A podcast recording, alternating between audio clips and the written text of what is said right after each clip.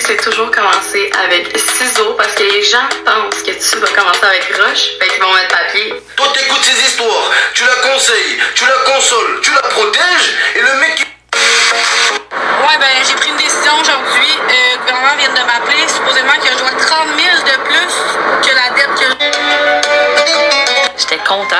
pendant sept ans. Un matin, Euh, peut-être un petit mot, là. Les lames... Oh! C'est l'heure de découper euh, le ballon.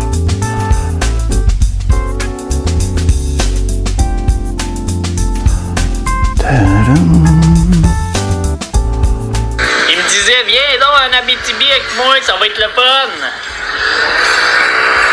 Faut boire Ça a sa l'air bière le au travail.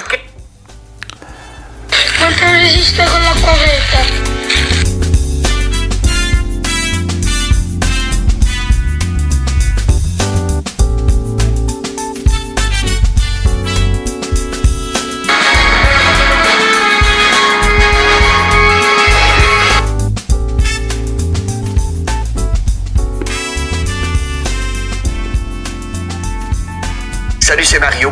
Un grand sage a dit un jour que lorsqu'on ne crée rien, eh bien, on ne récolte rien. Si on investissait seulement que 20% du temps qu'on passe sur nos écrans, en pratique, en formation, à devenir des meilleurs vendeurs et vendeuses, je suis convaincu, pour l'avoir vu et entendu, que vous augmenteriez vos ventes et ainsi, évidemment, vos commissions.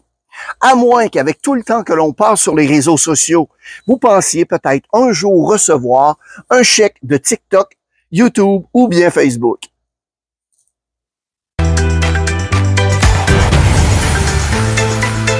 Pense bien qu'avec toutes les recherches et les livres qui ont été écrits sur le succès dans la vente, on doit bien savoir ce que ça prend pour réussir aujourd'hui.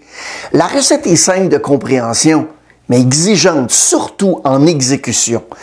De notre côté, votre définition du succès vous est bien personnelle. Plus de temps en famille, plus d'argent, plus, plus, plus. À la fin de la journée, ça vous regarde. Et jamais je ne jugerai votre propre définition du succès. La définition du succès dans la vente est beaucoup plus simple. De façon éthique, vendre le plus possible avec le plus grand profit possible. Point final. Pour y parvenir, il y a des centaines de recherches qui ont été effectuées et on en arrive toujours à la conclusion que 80% de votre succès dans la vente dépend d'abord et avant tout de votre attitude. La preuve, il y a un nouveau vendeur, une nouvelle vendeuse qui est embauchée. Il connaît pas le produit, il connaît pas les processus, il connaît surtout pas la culture de votre entreprise. Et pourtant, il réussit à vendre. Pourquoi? Il a la bonne attitude. Donc, qu'est-ce que ça prend pour avoir une bonne attitude la grande majorité du temps? C'est d'abord et avant tout une histoire de croyance, un choix que vous devez animer constamment.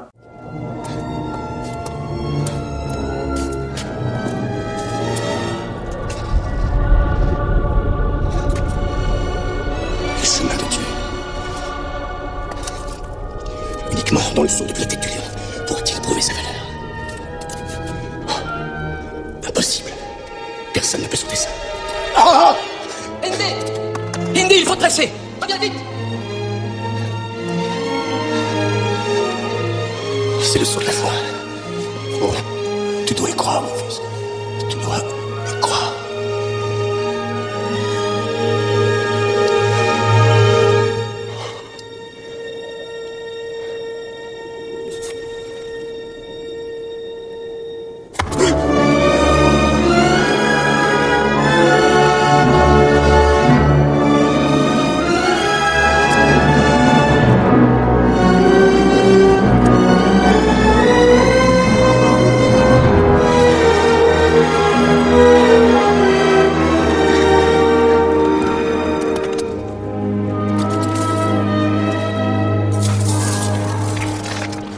La même équipe de chercheurs a découvert qu'il y a trois façons individuelles pour y arriver.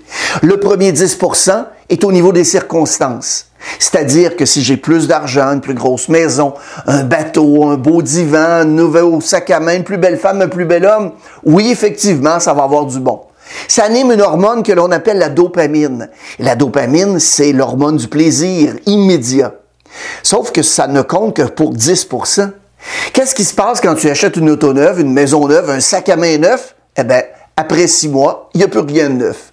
Donc, 10% s'use très vite. Ça fait partie des circonstances. Maintenant, la bonne ou la mauvaise nouvelle, c'est le deuxième chiffre. Ça dépend de votre constitution et compte pour 50% Ma surprise personnelle se trouvait surtout là. Certaines personnes viennent au monde bougon. Vous en connaissez. Regardez à gauche, regardez à droite autour de vous. Vous en connaissez un ou une. Il y en a probablement ici où tout est noir, qu'importe ce que vous leur dites.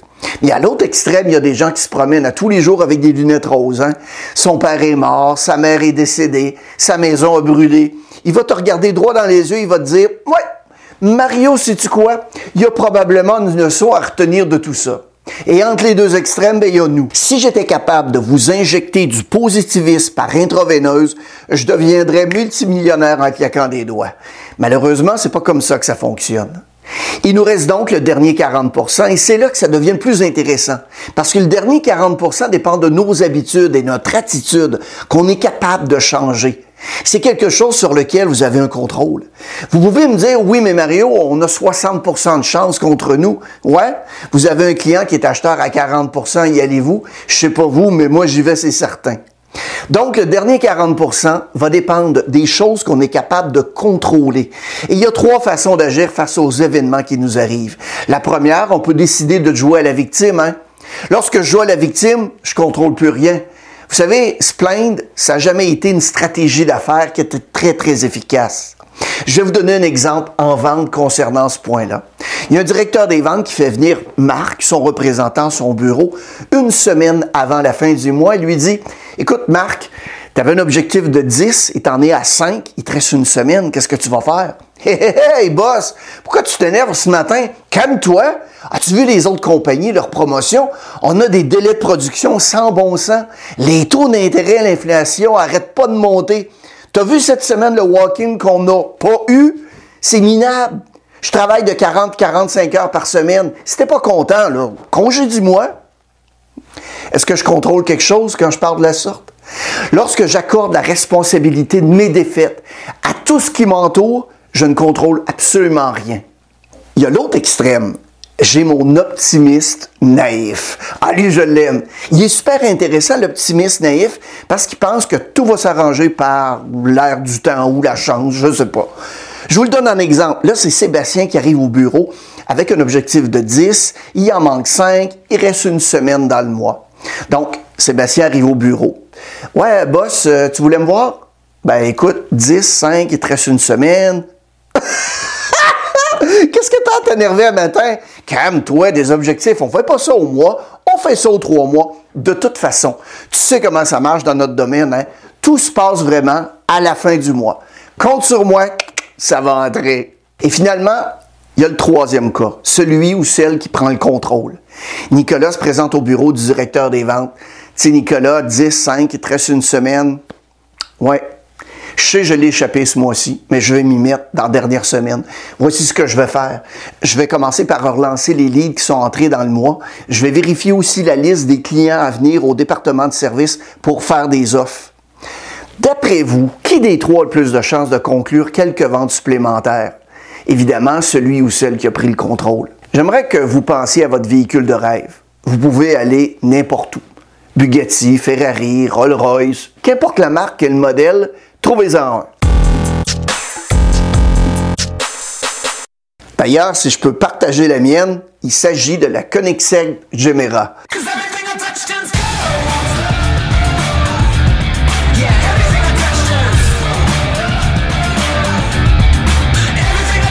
Une hybride branchable, ils vont en fabriquer environ 300 dans le monde et le prix de vente va être aux environs de 2 millions de dollars américains.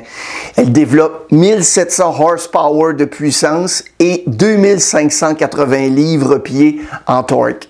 Ben, vous savez, on a le droit de rêver. Hein? Donc, vous avez votre véhicule? OK. Maintenant, où vous êtes assis dans votre véhicule de rêve? Est-ce que vous, vous j'espère que vous vous voyez au volant de la voiture. Mais attendez un peu. Votre véhicule de rêve, ça représente vos ventes, votre vie professionnelle. Alors, est-ce que vous êtes assis du côté du passager en laissant quelqu'un d'autre conduire votre véhicule, votre carrière, vos résultats? Ou êtes-vous assis vraiment sur le siège arrière comme un enfant à qui vraiment on doit tout dire quoi faire? En tout cas, j'espère que vous n'êtes pas dans le coffre. Mes amis, vous ne méritez rien d'autre que la place du conducteur. Quand on ne crée rien, on n'obtient rien. Avoir le pouvoir de diriger, de contrôler pour devenir la meilleure version de vous-même. Prenez des décisions, faites des choix, passez à l'action. Soyez pas timide et surtout, engagez-vous à fond. Je veux que vous conduisez votre véhicule de rêve et que vous ameniez vraiment avec vous l'esprit d'entrepreneurship qui caractérise si bien les vendeurs et vendeuses à succès et qui sait aussi, bien évidemment, éveiller le meilleur de vous-même. J'aimerais tellement vous rassurer et vous dire que dans les mois, les années à venir, tout va bien aller. Cependant, je n'ai que deux certitudes dans la vie. Premièrement, le résultat est toujours dépendant des actions que l'on pose et je suis désolé de vous le dire, on va tous mourir. Aucun d'entre nous va sortir vivant de cette vie. On va mourir, c'est une évidence. Et peu importe à quel point on va y tirer, on va tous finir par mourir. Alors avant de mourir, pourquoi vous ne rendez pas votre vie spectaculaire? Pourquoi vous ne faites pas les choses que les autres ont peur de faire? Pourquoi ne pas essayer, essayer et encore essayer sans jamais s'arrêter? J'ai un ami qui habite à Chibougamau, un Amérindien. C'est un faiseur de pluie.